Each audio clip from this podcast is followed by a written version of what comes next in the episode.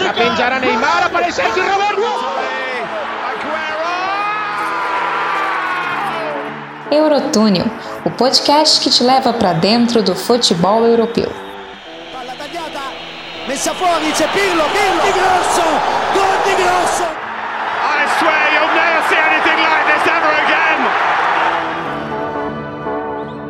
E aí, senhoras e senhores, estamos aqui com mais um dia de boletim do Eurotúnel aqui no seu agregador favorito. Se você escuta a gente pelo Anchor, pelo Spotify, pelo Apple Podcasts, tanto faz. Aqui estamos nós mais uma vez. Eu, sou o Emanuel Vargas e eu estou um pouquinho feliz com a classificação da Inglaterra, não do melhor jeito que a gente imaginava, mas foi o que deu para ter. A Inglaterra vai chegando aí a sua primeira final desde 1966, quando foi campeã do mundo, né? A única vez que a Inglaterra foi campeã de alguma coisa, né? A única vez que foi campeã da Copa e da Euro nunca nem chegou na final. Para contar como é que a Inglaterra colocou fim a esse jejum né, de chegar em finais de Euro, pelo menos, não estou sozinho, estou com ele, Vinícius França. Muito boa noite, meu querido Vini. Um abraço.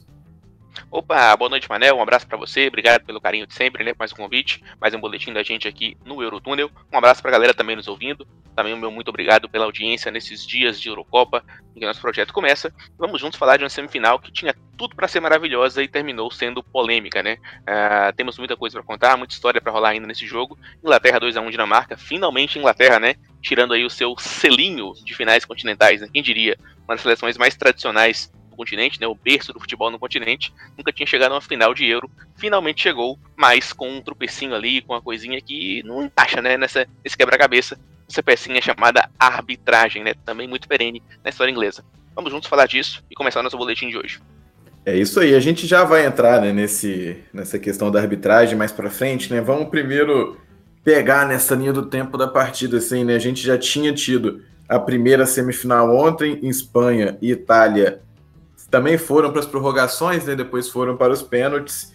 E hoje fomos mais uma vez à prorrogação. É a primeira vez na Euro desde 2000 que a gente tem aí as duas semifinais indo para o tempo extra. Né? Em 2000, a França bateu Portugal de um lado e a Itália bateu Holanda do outro. E quem jogou primeiro, que foi a França, foi campeã naquela ocasião com um gol de ouro de Trezeguet. Lembra dele, né, Vini?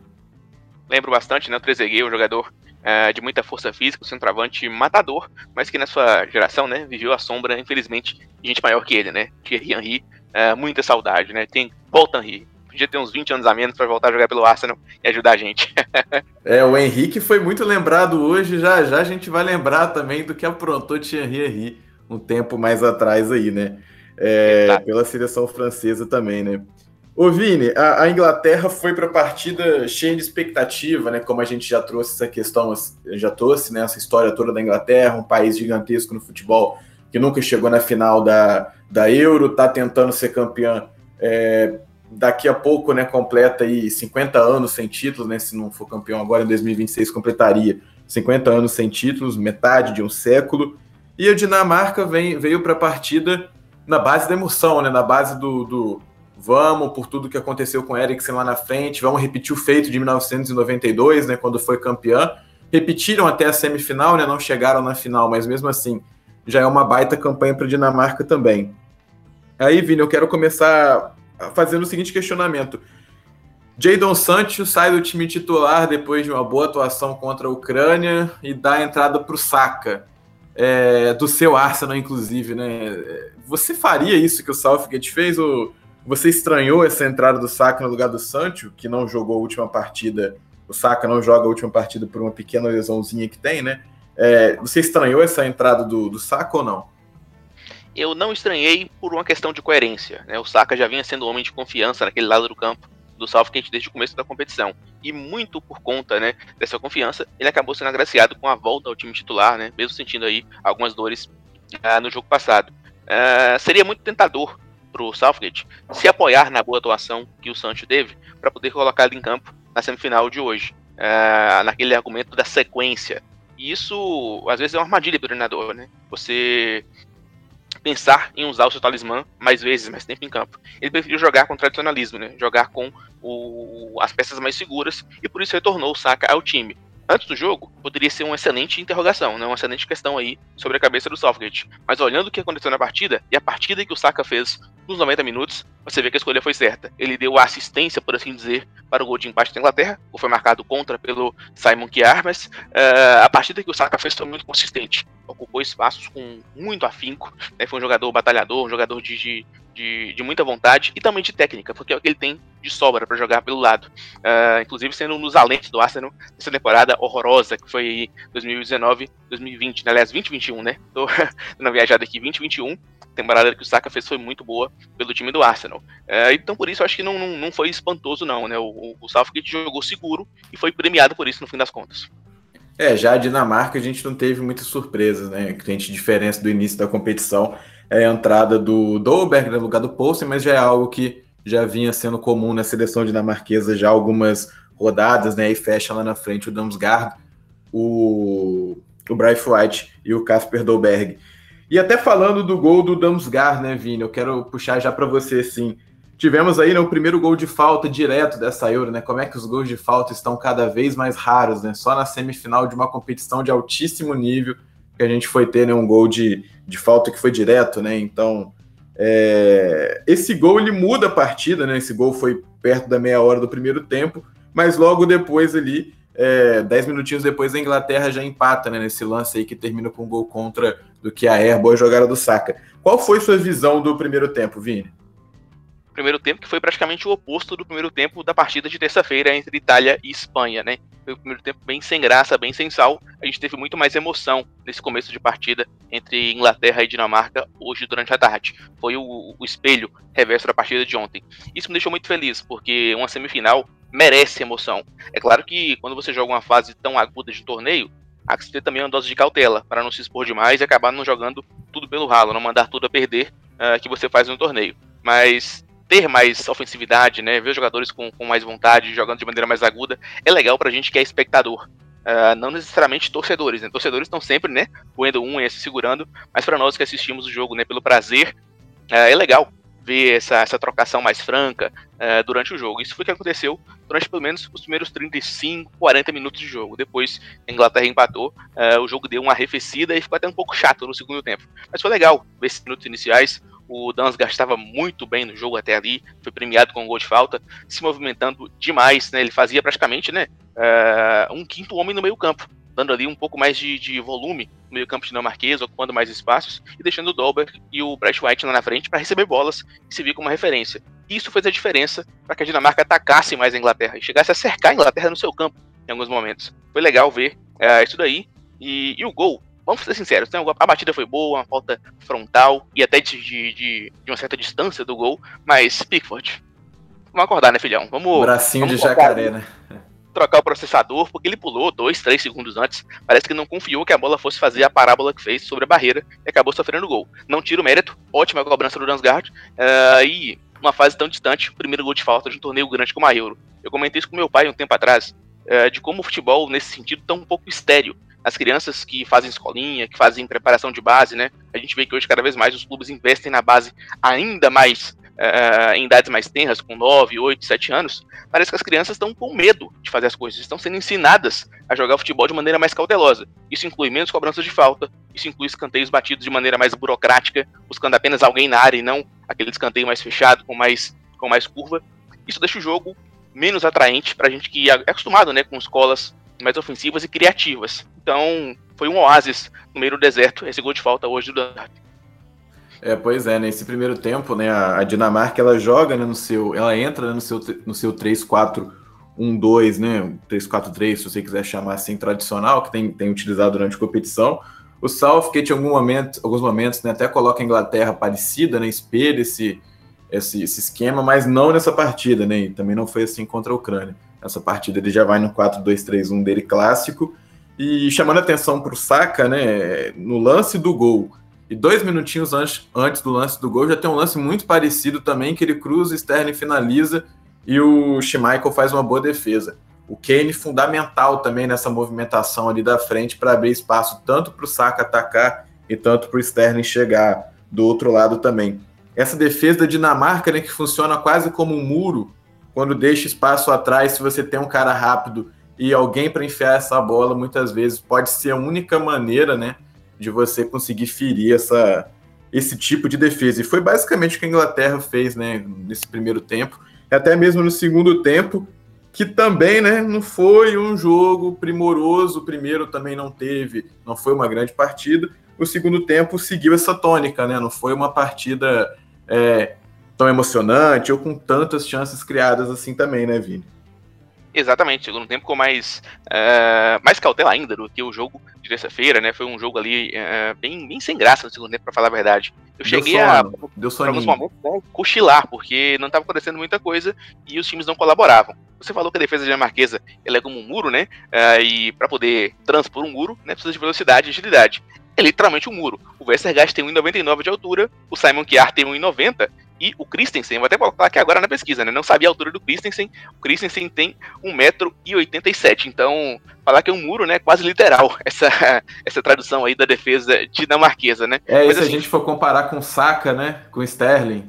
O Kane é o maiorzinho da Inglaterra, né? Mas aí tem o Mount também, que era outra peça ali, né? Um time bem baixo, assim, né? Estatura Exatamente. menor. É, o conflito estava tava bem claro na, na questão de força física e altura. Mas voltando a falar do segundo tempo, o segundo tempo foi o oposto do que foi o primeiro. Um jogo bem, bem mais cauteloso, bem mais, mais uh, sem muitas ações ofensivas. Isso acabou nos levando à prorrogação, porque se você não ataca, se você não agride, você não muda o placar. Isso é mais que óbvio né, no futebol. É um conceito que a gente aprende desde que aprende a estar uma bola. Uh, não tem muito o que falar, foi um segundo tempo bem pobre. Uh, eu registro, né, aqui a minha, minha visão. A Inglaterra mexeu bem pouco no segundo tempo, né? A gente comentou isso na, na, na prorrogação, inclusive na, na transmissão da, do Sport TV o PVC perdeu as contas de mexidas. Ele achou que estava lendo as mexidas do jogo anterior da Inglaterra, que tinha feito quatro. E não, só tinha entrado o Grealish, então isso meio que deu uma vantagem estratégica ao Southgate na prorrogação por ter mais peças a mudar e ter colocado um time mais fresco, né, para momentos aí de mais decisão na partida. É, e ele nem usa, né, essas, essas todas essas substituições que sobram, não entrou o Grealish ali, saiu Saka, né? E na Dinamarca sa... entraram Poulsen e o Norgado, saíram Dolberg e também o Damsgaard. E aí teve até uma mudança na Dinamarca. A Dinamarca começa a ter mais a bola assim, em determinados momentos, mas também não é nada que exigisse muito Pickford, nem a Inglaterra exigiu muito do Schmeichel também. Teve uma cabeçada, é verdade, do Maguire, né, com nove minutos do segundo tempo, que o Schmeichel fez uma defesaça, né? Ele vai buscar assim no cantinho, mas fora isso também a Inglaterra não conseguiu agredir tanto assim. Agora, só para a gente fechar esse tempo normal, né? O Pickford bateu o recorde né, do, do Gordon Banks, chegando aí, superou, né? 720 minutos sem sofrer gols, né? E pouquinho tempo depois, ainda no primeiro tempo, quando ele toma já o gol do Damsgaard. Então, esse, esse, esse recorde, esse número do Pickford, ele não conseguiu aumentar tanto assim, né? E a Inglaterra finalmente. Pode falar. Isso foi só a conta do chá, né? Passou assim, ó. Fala, gente, bateu o recorde, beleza faz o gol agora que já foi. foi exatamente isso. E a Inglaterra não tomou né, seu primeiro gol, né? Primeiro gol sofrido pelos ingleses aí na competição. É, não vai chegar na final, né, sem sofrer gol, né, para enfrentar a Itália, né? E aí, chegar cara. É isso, eu quero chegar sem sofrer gol já é absurdo, né? Exatamente, exatamente, Vini. É, e aí, né, termina os 90 minutos e a Inglaterra não tinha resolvido a partida como muita gente imaginava antes da partida começar por conta da diferença técnica e de nomes entre as duas seleções, isso é indiscutível, ainda que o Southgate não ponha né, os jogadores mais hypados e mais badalados assim para jogar. Quando a gente vai para a prorrogação, passa um filme de drama na cabeça da torcida inglesa e não tem como. Né? A pressão era basicamente toda da Inglaterra. E isso foi até algo que a Inglaterra supera durante os 90 minutos de empatar essa partida. Né? Ela consegue, é, ela toma o gol e logo em seguida ela responde. Né? Era uma coisa que a seleção inglesa não estava acostumada. E só para aumentar esse drama, até então, né, das últimas sete prorrogações que a Inglaterra tinha jogado, tinham jogado, tinham perdido seis delas, né, ela não tinha se classificado em seis dessas sete. Então tudo isso aumentava nesses contornos dramáticos que com 14 minutos da prorrogação, 13 na verdade, tem uma ajudinha do juiz, né, Vini? E aí as coisas facilitam, né? Aí sim entrou em cena, né? Talvez o personagem mais controverso desta dessa semifinal, né, o árbitro da partida, que acabou marcando um pênalti bem mandrake, na minha opinião, para o, a Inglaterra, o pênalti do Sterling. Uh, aliás, pênalti do, do, Eu não sei se foi o, o Anderson ou se foi o. até olhar, olhar direitinho aqui a escalação, né? Foi o camisa 24 da Dinamarca e também o camisa 5 no lance, né? Uh, é, foi o, o, foi o, Jensen. O Matias Jensen e também, né? O, Isso. Era o Jensen ou o. O Meli tava jogado também. Né? O Meli, é, um dos dois ali. Na verdade foi um trança-perna, né? Mas na verdade foi o Jansen, né? E a gente não sabe direito, né, quem foi o responsável por tocar, ter esse toque que, que derrubou o Sterling a ponto de ser considerado um pênalti. Eu acho que, para o contexto do jogo e para a maneira como a jogada foi construída, cabia ao árbitro pelo menos olhar no monitor de vídeo. Porque ele tomou a decisão de maneira muito rápida num lance que foi bem contestável, ninguém entendeu na transmissão na hora, né? Como assim ele não vai olhar, né? Um pênalti desse, né, que merece checagem e tudo mais, podendo decidir uma vaga na final continental. Eu acho que faltou responsabilidade para o árbitro em olhar com mais carinho o lance e até depois tomar uma decisão. Se ele marca o pênalti olhando no vídeo, ele receberia bem menos críticas, né? Bem menos, é, bem, bem, bem, menos uh, uh, comentários negativos a respeito da atuação do que fazendo o que fez, né? Olhando é o, é o senhor visual, Dani McKelly, o, o, árbitro, né? Dani, Dani McKelly, holandês. Se não me engano, também o árbitro do jogo de estreia entre Itália e Turquia, né? Carece de fontes, carece de pesquisa, mas isso é para outra, pra outra história, né? Pra outra hora. Acho que se ele olhar no vídeo, ele receberia menos críticas e não seria né, tão, tão, tão é, para baixo né, pela decisão tomada só com rádio e sem olhar o monitor de vídeo. É, o, o Sterling, mais uma vez, fundamental, né? Por mais, não é glamorizando né, a, a simulação do Sterling, nem nada disso, mas até entrando um pouquinho no segundo tempo já, né? Que partida fez o Sterling, né, cara? 115, 117, ele, ele deu um pique que ele deixou todo mundo para trás, entregou pro Kane, o Kane não conseguiu finalizar a jogada. Depois ele faz uma ótima pela direita, passa do zagueiro, finaliza, o, o Schmeichel põe para escanteio, já no finalzinho do jogo. Uma partidaça do Sterling, sofre esse pênalti, né? Ele agora que completa dos 10 gols que a Inglaterra marcou na competição, 50%. O Sterling participou, 3 gols, uma assistência e sofreu esse pênalti, né? Também conta aí com participação para gol. É, é um jogador singular dessa Inglaterra e muitas vezes questionado por muita gente, mas que sempre responde aquilo que o Southgate pede, né, Vini?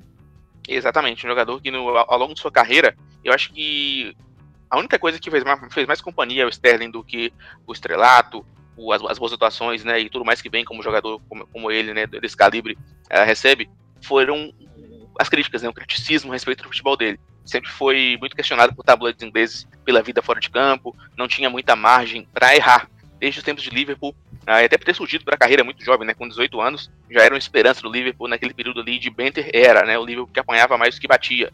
Então, uh, ah, para ele, né, não, não, é, não, é, não é estranha a sensação de estar sendo olhado com um alvo nas costas o tempo todo. Então, um jogo como esse acaba sendo um desafogo para um jogador como ele. Ele tira um peso das costas atuando assim. É, é algo, é algo similar ao que passam os jogadores da França, que têm ascendência né, africana e árabe, né? São jogadores que estão ali sempre entre o sucesso e a lama, né? Como diria Mano Brown. Então, ele conhece essa sensação e hoje foi, de fato, um, um jogo de afirmação para ele. Uh, teve uma temporada de altos e baixos no City, não foi, de fato, o jogador de costume dos últimos anos. Chegou até ventilar a transferência, ter uh, o seu valor de mercado ali sendo colocado para baixo, mas hoje foi de fato um jogo de carimbo do Sterling. Se tem alguém que pode trazer o título para a Inglaterra, é ele. É, o Sterling que surge naquele Liverpool vice-campeão inglês, né? Do, aquele, aquele Liverpool que perde o título, né? Do escorregão do Gerra, 2013, 2014. Ele é um dos caras ali que sobe no. Ele vem do, do Kings Park Rangers, né? Joga um pouquinho só no sub-21 do Liverpool, sub-18. E depois ele faz já uma boa temporada naquele ano, nos destaques já da, da Premier League naquela temporada. E aí depois não decide não renovar com o Liverpool. O Liverpool tem que vender, vai parar no City. E o Sterling ele já foi criticado por tudo na Inglaterra, né? dentro de campo até hoje, por questão principalmente de finalização. Eu vou deixar a última por campo, que vai dar o gancho para o próximo assunto. Por questão de dinheiro, quando ele deixa de jogar no Liverpool e vai para o City, alegando que quer competir por títulos, e depois o Liverpool é até campeão né, da Premier, da Champions também, e no City ele não conseguiu ser campeão da Champions ainda, por exemplo. E também tudo isso com uma alta dose de racismo, ou se a gente não for colocar em racismo necessariamente, com a má vontade incrível da mídia britânica para cima do Sterling, assim, principalmente por conta de simulações, que é o jeito que a Inglaterra chega até essa final. Que ironia o futebol, né, meu Vinícius? Exatamente, né? Foi tão criticado aí por mergulhar, né? Pelo famoso diving, né? Como chamam os comentaristas britânicos nesse ato de simular, uh, num pênalti que foi praticamente uma simulação. Ele leva os ingleses, né? A, as finais. Então, eu até vi um meme bem legal no Twitter, né, depois do jogo, né? Aquele meme do Peter Griffin sendo comparado pela polícia, né? Agora, para os ingleses, a simulação é inteligente. E a, a, os mergulhos vão caber a senegaleses, a brasileiros, a egípcios, né? E não mais para ingleses. O Sterling meio que quebrou aí esse estigma, mas de maneira bem hipócrita mesmo. Né? Vamos ver como é que vai ser na semana, né? O comportamento de, de, de de pundits, né, como Gary Neville e afins na Sky Sports, né? O que, o que, que vão achar desse truque de mágica que o Sterling tirou da cartola aí contra a Dinamarca? É, a galera tá, tá quietinha. Até agora ninguém falou nada. Gary Lineker apenas né? comemorou no Twitter que The Football Exato. maybe's coming home. O, e você, o... você levantou. Pode falar levantou essa questão do racismo, é legal a gente falar disso porque o Sterling já foi criticado por colocar um vaso de ouro no seu banheiro, né, nos tempos de, de Liverpool, né, usando aí o seu salário de 175 mil libras por semana. Recentemente, aconteceu algo similar com o Saka, que jogou em campo hoje junto com o Sterling. Ele foi. Uh, é aquela manchete que você vê que é feita uh, por alguém mau caráter na mídia, né, não dá para medir palavras nesse momento. Criticaram o Saka por ter trocado a sua casa de infância por uma melhor, agora que ele tá no estrelato no Arsenal. É, gente, isso é um negócio que, que, que, ferve o sangue, sabe? O jogador ele luta tanto, ele passa por tantas dificuldades. O caso do Saka é até um pouco contrastante com a realidade de outros jogadores que foram colegas dele, que vieram de fato de pobreza extrema. Ele vinha até de uma situação confortável, né, de classe média, trabalhadora inglesa, e agora subiu na vida de vez. É, então, assim, se o jogador conquista aquilo com seu suor, não é papel da mídia dizer se tá certo ou não que ele paga por uma casa. Né, o que eu deixo aqui como desabafo não é porque joga no time que eu torço, nem, nem, nem questão de nada, entendeu? É só uma questão de respeito. Se você trabalha para ganhar seu sustento, você pode ter o que você quiser e ninguém tem nada com isso. Pois é, aqui no Brasil também teve isso, né? De vira e mexe tem isso com jovens promessas. Teve no Flamengo, inclusive, há pouco tempo com o Hugo Neneca também, que ganhou um carro do empresário, fechou um contrato, enfim. Sempre tem essas, essas questões de querer ditar, né? Principalmente de jogadores negros, né? Ou muito pobres que, que surgem depois, né? É, o que, que pode e o que, que não pode fazer, né? Parece que essa pessoa não tem liberdade, né, para escolher o que pode fazer. Ô Vini, mas até voltando nessa situação do, da simulação, né? É, muita gente lembrou, né, do seu ídolo Thierry Henry contra a Irlanda, né, em 2009 ali na classificação para a Copa do Mundo. Ele dá um tapinha na bola, né? E aí a França acaba indo para aquela Copa que foi um vexame, né? né? Quase, quase, quase ninguém viu esse tapa, né? Exato, sim, exato.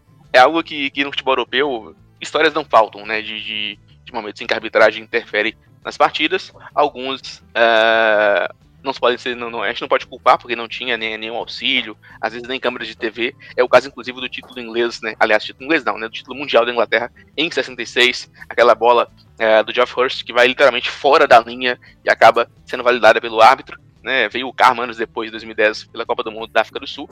Mas assim, acho que tá perene na história do futebol europeu essas controvérsias envolvendo arbitragem. Não foi o primeiro, não vai ser o último. Só que hoje, acho que para Inglaterra deve estar tá no, no âmago de cada torcedor, lá no fundo, esse gostinho meio agridoce, né? Passamos, estamos de volta a uma final, mas cara, podia ter sido melhor, podia ter sido sem apito, né?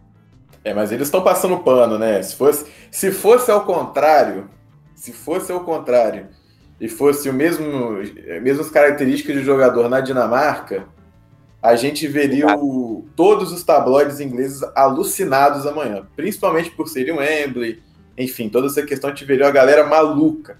Ia, já ia ter pipocando, já, já tá pipocando o vídeo na timeline do Twitter do Gary Neville pistola, do Lineker maluco. Isso, exatamente, né? Já ia estar tá cheio, mas hoje eles estão mais. Yeah, yeah. Né? Ia, ter manchete de página inteira dele meio falando de assalto e tudo mais, é aquela coisa. Mas, como é do outro lado, né? A gente diz na, na, na terra de vovó, né? Pimenta no do outro é refresco. Pois é, pois é. Pra gente encerrar, Vini, a Dinamarca, né? Repetindo esse feito de 92 de chegar até a semis, não, não vai para final, não vai ter poder sonhar né, com o bicampeonato europeu, mas sai com alguns jogadores bem valorizados, né? E você concorda comigo que, que principalmente Damsgaard, da Sampdoria?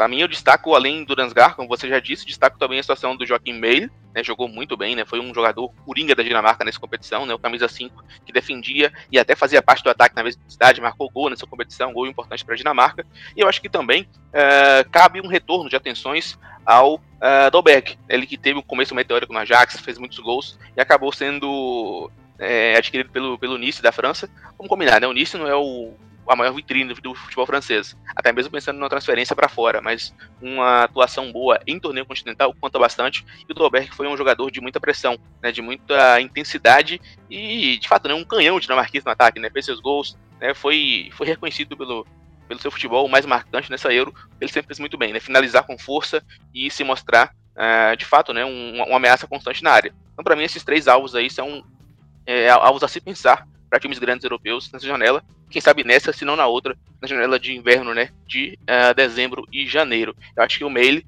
o Dansgaard e também o Dolberg. Eu queria destacar também essa situação da Dinamarca, que sai derrotada na semifinal, que é uma derrota que conta muito pouco do ponto de vista futuro, ponto de vista prático, é claro. Uh, todo mundo está ganhando, federação, jogadores e clubes. A Dinamarca deve somar pontos importantes de coeficiente da UEFA, vai subir no ranking, seus clubes vão ter mais chances em torneios continentais, ter mais vagas ali uh, vindos do campeonato nacional.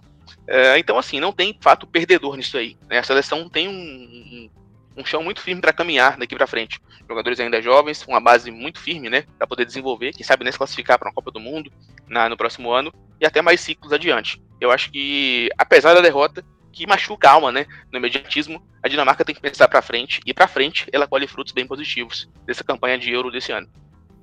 Isso aí, Dinamarca, que ainda tem né, consolidação de alguns nomes, né, como o Pierre-Emile Højbjerg, que ótima temporada pelo Tottenham foi feita, que a Air pelo Milan também fez uma excelente temporada, Schmeichel, mesma coisa no Leicester, né, um dos pilares do Leicester campeão da Copa da Inglaterra, né, fez uma ótima partida naquela final é, contra o Chelsea, né, então é, são jogadores que já entraram grandes né, nessa Euro, mas saem até com status internacional, vamos colocar assim, né, mais firmes ainda, né?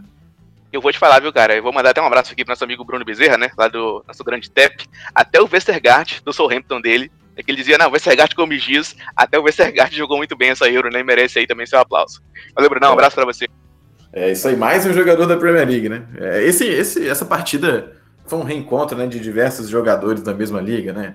A Inglaterra é, se eu não me engano, a Inglaterra começa com todos os jogadores da Premier League. Eu não fiz esse, eu não fiz essa anotação, mas neste momento eu não lembro de nenhum, né? É, o, o Trippier não começou e o Sancho e o Bellingham também não. O Sancho que agora tá no Manchester United. Falar para você, se fosse, se fosse um Seven Side, né, um, um jogo de society, dá pra, dá pra chamar de, de é o Star Game da Premier League, né? Ingleses contra o resto do mundo.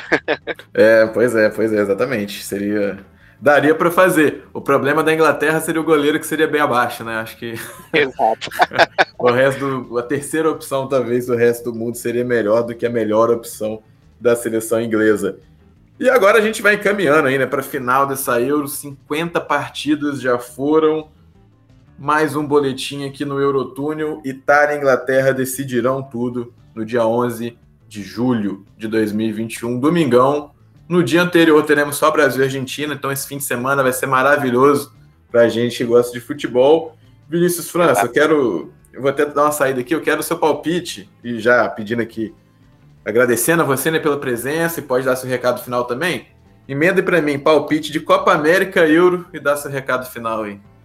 Ah, maravilha, deixa comigo, né? Brasil e Argentina na final dia de sábado Copa América.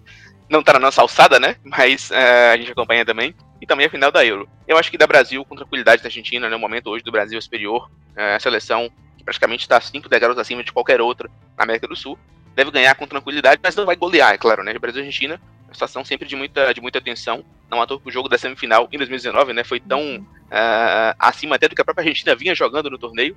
Não deve ser diferente dessa vez. Acho que o Brasil vence por 2 a 0 né? Gols ali em primeiro e segundo tempo para poder controlar a partida e vence. E domingo, que é realmente o nosso jogo, né? Itália e Inglaterra, a final que talvez nenhum de nós teria pensado em propor, né? A Inglaterra estava muito palpites no nosso grupo, né? A Jalili propôs a Inglaterra, você também, né? mas a Itália acho que nem mesmo o nosso amigo Léo Grossi, otimista, pensaria no Itália finalista nessa Euro 2020. É, acredito no jogo bem, bem arrastado, bem pegado, né? Dois times aí que tem a capacidade de deixar o jogo enjoado, como você gosta muito de dizer, mas penso aí que a Itália chega com mais, uh, vamos dizer assim, acho que mais, mais motivada pela campanha que fez, por todo o futebol que jogou, né? Entregou mais consistência ao longo do torneio. Acho que a Itália vence aí, mas não vence sem sofrer. Acho que 1x0 tá de bom tamanho para a Itália.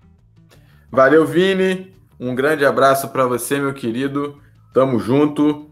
Pode ter sido nosso último boletim junto, né? Vamos ver o que, que temos aí na final, né? Um grande abraço, mas estaremos juntos em novos episódios mais para frente, semanais.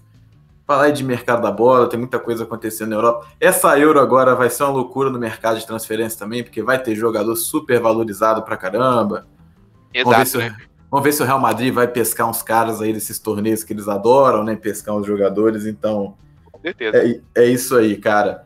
Um abração também para quem está ouvindo, pra quem tá ouvindo a gente. Compartilha nas redes sociais. Segue no Twitter, arroba Eurotúnio. Segue no Instagram, arroba Eurotúnio Podcast. Tamo junto. Um abração. E vamos para final. Domingo estaremos de volta com um boletim da Euro aqui no Eurotúnel Podcast. Um abraço e até lá.